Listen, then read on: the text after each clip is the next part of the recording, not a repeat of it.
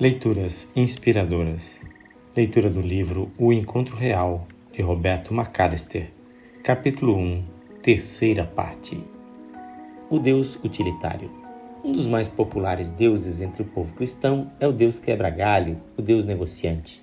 Aquele que receberá uma boa gorjeta e até o dízimo dobrado, caso se verifique a ansiada venda do apartamento ou culto e favores especiais da mamãe se ele fechar os olhos do fiscal e sua filha passar no exame.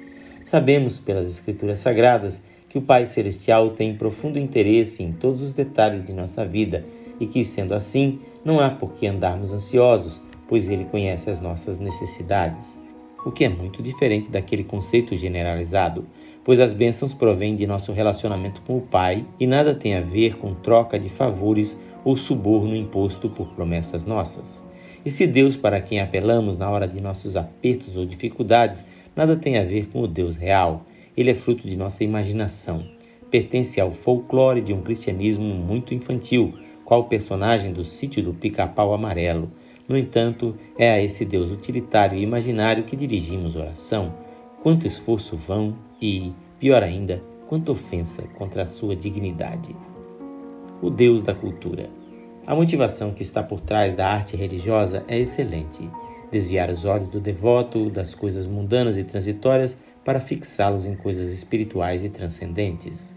Nobre inspiração, mas o problema é que o remédio vem a ser pior que a doença.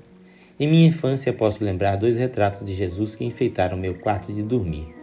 Um deles apresentava o mestre como bom pastor, cajado na mão, batendo a uma porta.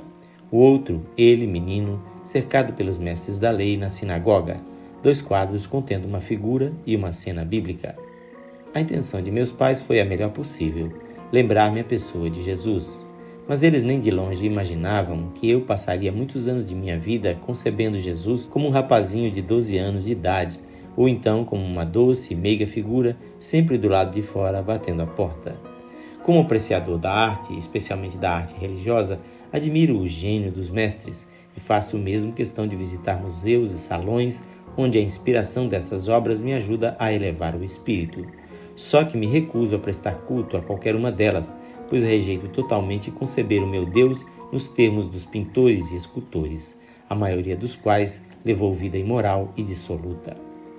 Com muito amor, desejo fazer aqui uma menção da figura que a cultura religiosa representa para nossa apreciação a do Cristo pendurado na cruz, sem dúvida alguma a cena mais retratada de toda a sua existência. Com o semblante triste e o sangue escorrendo das cinco feridas, Jesus ali é um Jesus morto. Ele, porém, não está morto, e sim ressuscitado, vivo. Por que então fixar de maneira tão permanente em forma de crucifixo o Cristo morto, quando nossa salvação eterna depende de sua ressurreição?